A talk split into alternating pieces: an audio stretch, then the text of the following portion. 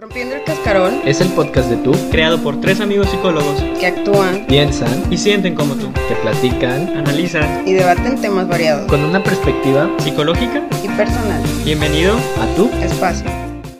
Este, estamos en un episodio más de Tube en eh, Rompiendo el Cascarón y tenemos nuevamente a Edson porque Sí, grabamos dos seguidos. Ya me está diciendo, me dices ahí de que, que, que le baje al grito o que le dé más tranquila. Que le dé más tranquila. Respira, respira. Yo sé que es emocionante estar aquí otra vez. De que estamos aquí y Ajá. quiero hacerlo interactivo. No, pero este, ah, nos dejamos los cubrebocas porque Edson pues viene de no, porque no nos hemos visto tan frecuente y pues más vale. Ajá, hay que prevenir siempre. No, no, hay que bajar la guardia. Exactamente. exactamente. Quédate en tu casa. Este Así es. Y pues él es el que propuso los dos temas para, para los cuales grabamos Así y es. ahorita eh, estábamos tocando un montón de temas antes de empezar este video. Pasamos como por no sé, 20 yo creo temas. Todos los temas que teníamos pensados así como de, ah, puede ser. Los platicamos aquí ya un buen rato. Llevamos como más de una hora, no es mentira, platicando fuera de cámaras de un montón de cosas. Entonces elegimos, eh, o eligió, fuiste tú y, y Pro- Said, ¿no? propusimos en conjunto todos aquí como la unidad y la familia que somos este un tema que es eh, la dualidad o la polarización como se maneja más actualmente este, de la sociedad y eh, cómo individualmente también existen muchos pensamientos em, Contrastados. pues sí, eh, muy totalitarios, ¿no? De es blanco, es negro, es absoluto, es o no es. ¿Estás conmigo o estás contra mí? Como- Así es, es, es pensamiento dicotómico, o sea, como, como lo conocemos técnicamente, pero básicamente es o ves todo blanco o ves todo negro, ¿no? Blanco y negro, idea irracional. Eh, entonces, eh, bajo ese punto, pues queremos como contextualizar un poquito de que eh, actualmente... Se me fue la idea, la verdad. Dos horas después. Bueno, continúa tú. Cor- Lo que, pasa lo que pasa es que un momento donde me quedé pensando en el, en el otro tema y ya no sabía cuál estábamos hablando. Ah, no, es que sí, estamos yendo un poquito rápidos, de hecho ahorita estamos más sueltos y platicando más porque ya tenemos como una hora platicando, de verdad. Ajá. Entonces, este, ¿qué es lo importante o qué o por qué hablar de dualidad y hablar de pensamiento dicotómico es importante? Es muy importante, primero que nada porque es una estructura de pensamiento, ¿no? Es una estructura que funciona no únicamente en una situación, sino que cuando lo hacemos muy nuestro, cuando se convierte en un tipo de, en una distorsión cognitiva, como lo llamamos, se ¿Qué vuelve es algo... una distorsión cognitiva? Una distorsión cognitiva es cuando tú percibes algo siempre de esa forma. Cuando tú percibes, y bueno, generalmente es algo negativo o algo poco adaptado.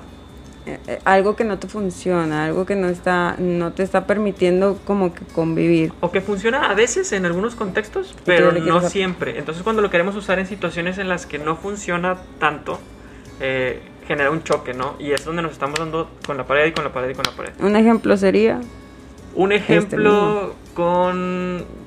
Pues sería Ay, este mismo, ¿no? Este, hablando de pensamiento dicotómico, un ejemplo conciso sería este, pues la política, ¿no? Que es algo muy complejo. Este, que en lo que todos deberíamos buscar los grises y los puntos medios en el que todos podamos convivir juntos y busquemos el camino adecuado para una mejor sociedad. Sin embargo, como existe mucho, mucho pensamiento dicotómico, que ahora se conoce más como en ese ámbito como polarización, eh, las personas o se van de un lado o se van del otro, o estás conmigo o estás en mi contra.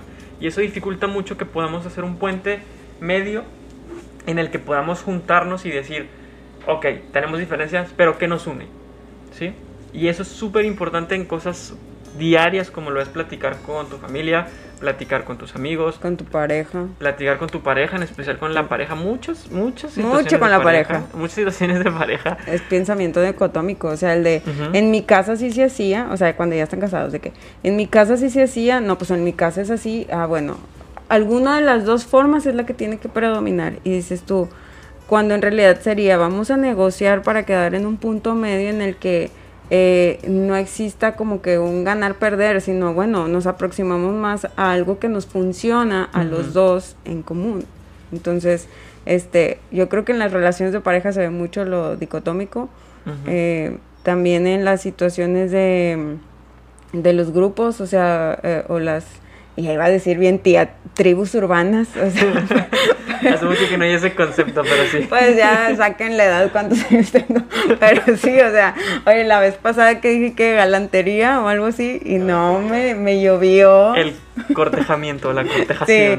no, pues ya, la tía Andrea, este, soy la tía millennial, pero sí, sí, el cortejar, este, pero sí, o sea, como en esta polarización de, de, de tienes que, tienes que estar de acuerdo totalmente En lo que yo digo. y yo no voy a, a ser flexible, o sea, no hay una flexibilidad, no hay como es. una negociación, no hay tampoco una mezcla de criterios de vamos a, a ver tú qué piensas, a ver yo qué traigo, vamos a ver de qué manera podemos rescatar lo mejor de, de ambos puntos de vista. Como que creo que eso también tiene mucho que ver con el tema que hablamos eh, a- hace ratito, porque precisamente es esto de empezar a formar un criterio propio, te permite saber qué parte del, de lo que la otra postura te está mostrando, te está diciendo, Es válido o no válido. y no entrar ya con una predisposición. O sea, cuando ya entras con un criterio acá de mm, no es como lo que yo estoy pensando, entonces lo voy a rechazar de inicio. Si todos pensamos igual, ¿dónde está la- el enriquecimiento? O sea, yo digo, el ser humano en su diversidad es lo que lo hace maravilloso, la, la diversidad de colores, la diversidad de gustos, el que, la diversidad cultural, o sea, es lo que te atrae de otro, de esto de viajar y así, es que quiero conocer cómo Es piensan en otro lado. Y lo, y Exacto. lo diferente nos suma y nos da algo. Algo aquí importante es eh, que justamente no ir con esta predisposición. Ahorita eh, hay una, una división en muchos, en muchos sentidos y en muchos aspectos en las que, por ejemplo, los, lo- el concepto este de boomer y de millennial que existe tanto, eh, cómo nos, nos segmentamos mucho más y nos dividimos más en, ah, bueno, esto es un comentario muy boomer o es un comentario muy millennial. Entonces, ni los boomers aceptan los comentarios millennials, ni los millennials aceptan los comentarios boomers. Entonces, eso hace que no haya un diálogo real, que no haya un punto medio de interacción y sea un choque constante. Para los tíos millennials que nos ven como yo, o sea, ¿a qué te refieres con eso? Digo, yo sí sé, pero Ajá. porque me lo acabas de explicar. No, no es cierto. pero así de que comentario boomer y comentario millennial es como contrastar dos generaciones. Es simplemente contrastar dos generaciones, la, la generación que a lo mejor La creció y llegó a la, a, la, a la adultez sin internet o sin tanto acceso a la informática. Y luego las demás personas o los, o los millennials y ya más abajo que ya conocen como generación de cristal, que nada tiene que ver con, con cristales ni nada de eso. Este, simplemente es un término, es un término que se usa como, como eres tú, eres blanco y yo soy negro, yo soy esto y tú eres aquello. Entonces eso hace que se divida el pensamiento y que sea mucho más difícil encontrar un punto de, de apoyo, ¿no? Y existen todas las causas y existen los géneros muchísimo y lo hemos visto bastante en cómo los hombres cada vez adaptaban más el que es ser un hombre y las mujeres el adaptar cada vez que es ser mujer, ¿no? Y existe mucho choque o, o, su- o suele, su- suele ex- existir, a ver, perdón, me, me emocioné. Suele existir un mayor choque cuando las mujeres empiezan a exigir sus derechos y los hombres dicen, pues yo no quiero cederlos o yo no quisiera cederlos o porque ahora yo también tengo que ayudar en la casa. Este, sí, a mí me habían dicho que yo no te iba a tener que hacer eso. Estamos Oy, aquí oy, oy, perdiendo oy, la oy, oy. escenografía. Cuidado. Ay, ahí se nos está cayendo aquí el Entonces- evento.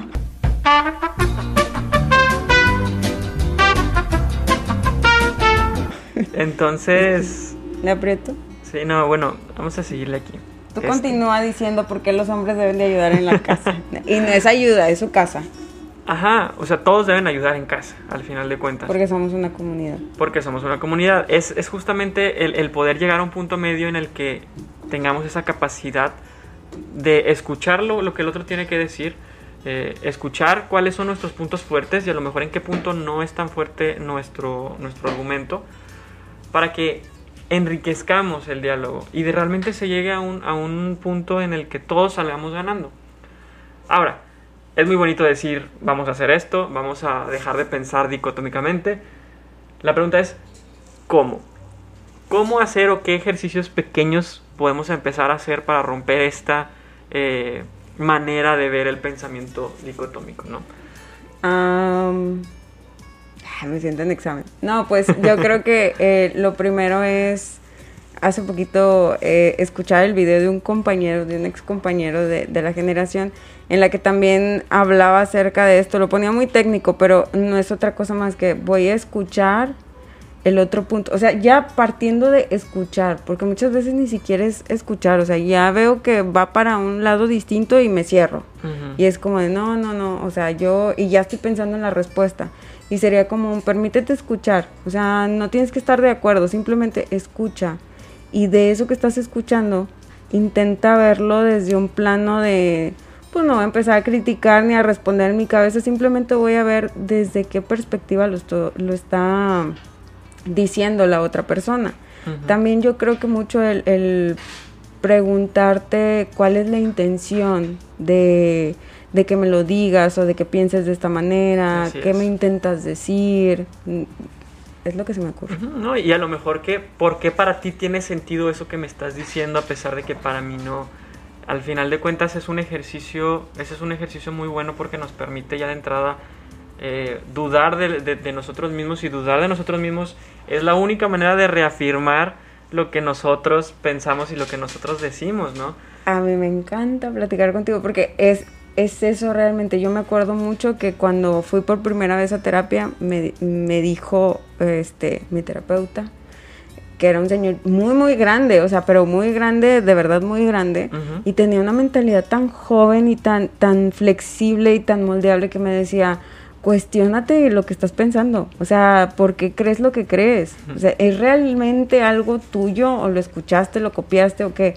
Y era como esto de cuando alguien te está exponiendo un punto que te pone a dudar, es una ganancia si sabes el proceso de discernimiento porque algo que te pone a dudar te invita a investigar el tuyo, investigar el otro y por ende vas a crecer, Ajá. vas a enriquecerte. Entonces lo que acabas de decir, súper Así es, o sea, hay que dudar sobre, sobre las cosas para poder reafirmarlas, ¿no? Eh, Poner algo en tela de juicio no le quita valor, al contrario, lo agrega y lo reafirma, ¿no? Entonces, qué bonito que alguien este, que no piensa como yo venga a cuestionarme, porque eso me permite a mí reafirmar mi postura, conocer de su postura y enriquecernos tanto esa persona que opina diferente como yo. Entonces, es algo muy, este, muy padre. Eh, algo que mencionaste que no quiero dejar pasar es la flexibilidad. El- concepto de la flexibilidad es eh, algo que ah, creo que todo proceso psicológico y todo proceso de crecimiento conlleva ser más flexibles con nosotros mismos. Porque si somos fuertes o solo queremos ser fuertes, tarde o temprano se rompe. ¿sí? Si ponemos una vara únicamente de metal y aplicamos la suficiente fuerza, en algún momento se va a, a terminar de romper. Sin embargo, si aplicamos fuerza, no sé, a un, a un material más flexible que tenga esta mayor eh, manejo, no sé, algún, ¿qué se te ocurre? Bambú. es más probable que pueda casi prácticamente doblarse a, una, a un nivel en el que el, el- el acero se hubiera roto o otro material se hubiera roto, pero este tiene la capacidad de volver y mantener su integridad. Al final de cuentas, la flexibilidad es algo que es que, que se gana eh, al momento de que somos más, de que tenemos esta apertura de pensamiento y que se refuerza también con la misma apertura de pensamiento. Y, y complementando ese punto, ah, me sentí como cuando estás exponiendo clase, pero sí, o sea, eh, añadiendo Ajá. ese punto, eh, hace poco leía que las personas que son más flexibles son más felices y me hace Claro. bastante congruencia porque es como, claro, eh, en lugar de estar rígido y estar como esforzándome en que todo el mundo tiene que entrar en este cuadro y todos los que están allá afuera y yo tampoco, o sea, yo Ujú. tampoco puedo brincar esta cerca, pues me obligo a, pero cuando soy flexible, estoy generando este proceso de, bueno, estoy poniendo a prueba mi criterio, Ujú. lo estoy, estoy ejercitando el músculo, el, el sentido común, el criterio propio y estoy creciendo. Me permito conocer a más personas, interactúo con más, este, con más tipos de personalidades que en lo personal yo recuerdo mucho que cuando pues cuando yo inicié a estudiar psicología, pues yo ya era una persona que no tenía 17 años. Digo, tampoco era así de que es súper grande, pero no tenía 17. Entonces yo entré como con este criterio de, ay, yo ya estoy grande y yo no vengo a escuchar a gente así. Pero al contrario, cuando abrí ese criterio y, y pude convivir con gente mucho menor que yo, con gente mayor que yo, porque pues tenía amistades que eran más grandes que yo de mis antiguos trabajos, gente de mi edad, creo yo que eso me hizo tanto bien porque para mí ahorita eh, yo puedo sacar algo valioso de, de platicar a alguien mm, platicar con alguien que es menor que yo, que platicar con alguien que es mayor que yo y yo veo que ambos, o sea, o todas las personas tienen algo que aportarte. Y a veces cuando crecemos tendemos a hacernos muy inflexibles y creer que nada más nuestro punto de vista es el correcto y no sabemos de todo lo que nos estamos perdiendo.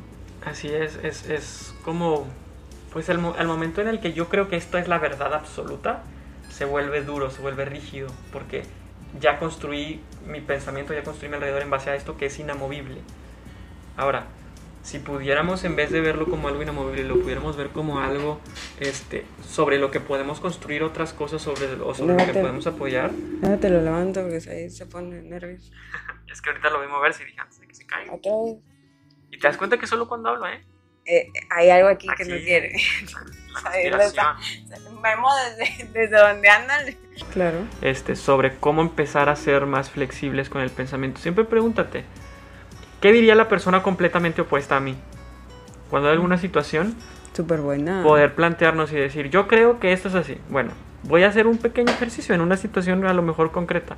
¿Qué diría alguien completamente diferente a mí y por qué trataría de convencerme? Entonces ahí es como nos vamos a los extremos Contrapolarte. Ajá, ¿por qué? Porque de repente si estamos, suponiendo que estamos en este punto, en este punto de acá, si yo me voy mi pensamiento hasta acá, lo más probable es que la fuerza que, que tiene este pensamiento y este pensamiento lleguen como a un punto medio, que es más probable que sea un gris. A lo mejor no va a ser, va a ser un gris tirándole más a blanco o tirándole más a negro, dependiendo de, de cómo lo planteemos. Pero ya no va a ser un blanco completamente ni un negro completamente. Entonces, eso es algo muy sencillo, es algo que se puede empezar a practicar en cualquier momento, que ya nos da este ejercicio mental de decir, bueno, voy a empezar a ser más flexible con pequeñas situaciones, con situaciones a lo mejor no tan pequeñas, y que pues van a terminar este por, por darme algo a mí, que es la flexibilidad, ¿no? El crecimiento y eh, enriquecerte. Y pues me parece que es un ejercicio bastante bueno, muy práctico y sencillo al inicio. Ah. Y que, y que se puede ir poniendo en práctica en situaciones cada vez más complejas, en donde eh, demanden mi flexibilidad contra otro. Y yo concluiría con, yo una vez vi una imagen que eran dos personas, a lo mejor mucha gente lo ha visto, pero es dos personas una frente a la otra y en el suelo hay escrito un número y de un lado se ve un 9 y del otro lado se ve un 6. Ambas personas están viendo el número que dicen ver. O sea, ambas personas están viendo su realidad. Si yo soy capaz de crear un punto flexible en donde puedo dar toda la vuelta a la situación, me invito a mí mismo a, a- vamos a girarla, vamos a verla desde todas las perspectivas, voy a tener una opinión más completa o voy a poder tener un- una perspectiva más eh, funcional para mí, a que si me cierro y me mm, amacho, no sé cómo decir, este, me empecino, que salí al lado de allá para cerrar, pero Palabra sí- dominguera, me empecino. pero sí, o sea, eh, que me aferro, Ajá. sí, ¿no? Me aferro a, a- a querer verla de esa manera, porque yo creo que tiene mucho sentido que cuando te haces más inflexible y te haces más aferrado, más terco, te haces más infeliz. duele moverse. Cuando es- si estás duro, si estás así, eh, es cuando te empiezas a mover te va a doler. Embargo, sin embargo, si tienes esta flexibilidad de poder ir con las cosas que pasan a tu alrededor, el movimiento constante te va a hacer bien. Entonces va a ser menos probable que, que, que te, te enfrentes a una situación de casi quiebre, como te enfrentarías si fueras una persona rígida, no estuvieras en una situación rígida totalmente. ¿Quieres dejar algún mensaje? El mensaje es practíquenlo, practíquenlo, que seguramente conocen a alguien o hay alguien que, que es muy diferente a ustedes. Exacto. eh, en sus círculos cercanos, este, a lo mejor no es su amigo porque a sus amigos pues sí los eligen como más, como más este, parecidos, pero algún tío, algún, algún papá, algún hermano, simplemente escucharlos y tener esta posibilidad de platicarlo, porque enriquece, enriquece mucho y es algo que va a mejorar su calidad de vida si, si deciden hacerlo. Entonces, practíquenlo, si batallan mucho, si tienen alguna situación en la que digan, no, yo de plano no puedo y siento que no soy capaz, adivinen que para eso existe la terapia y para eso pueden buscar la ayuda. Eso es muy importante que lo sepan, que no tienen que poder a fuerza, pero si quieren lograrlo, este, pues también existen alternativas como... Si quieren ser más felices, vengan. Vengan a terapia. No, de verdad, sí, sí. Ajá. Te hace una persona más flexible, te hace una persona más feliz y más adaptable a cualquier A todo, a la vida, a la vida en general.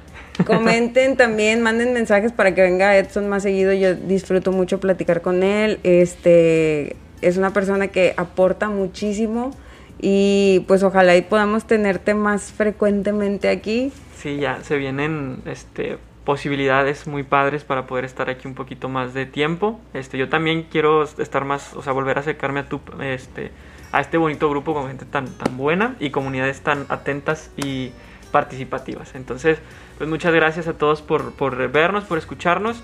Y pues si tienen algún comentario, déjenlo, eso siempre ayuda. Y no sé si tú quieres cerrar con algo o ya nos No, pues ya nos vemos. Aquí les vamos a dejar las redes sociales, ahí de ahí las deja. Este, y pues compartan, denle like y nos vemos la siguiente. Cuídense y no salgan de su casa.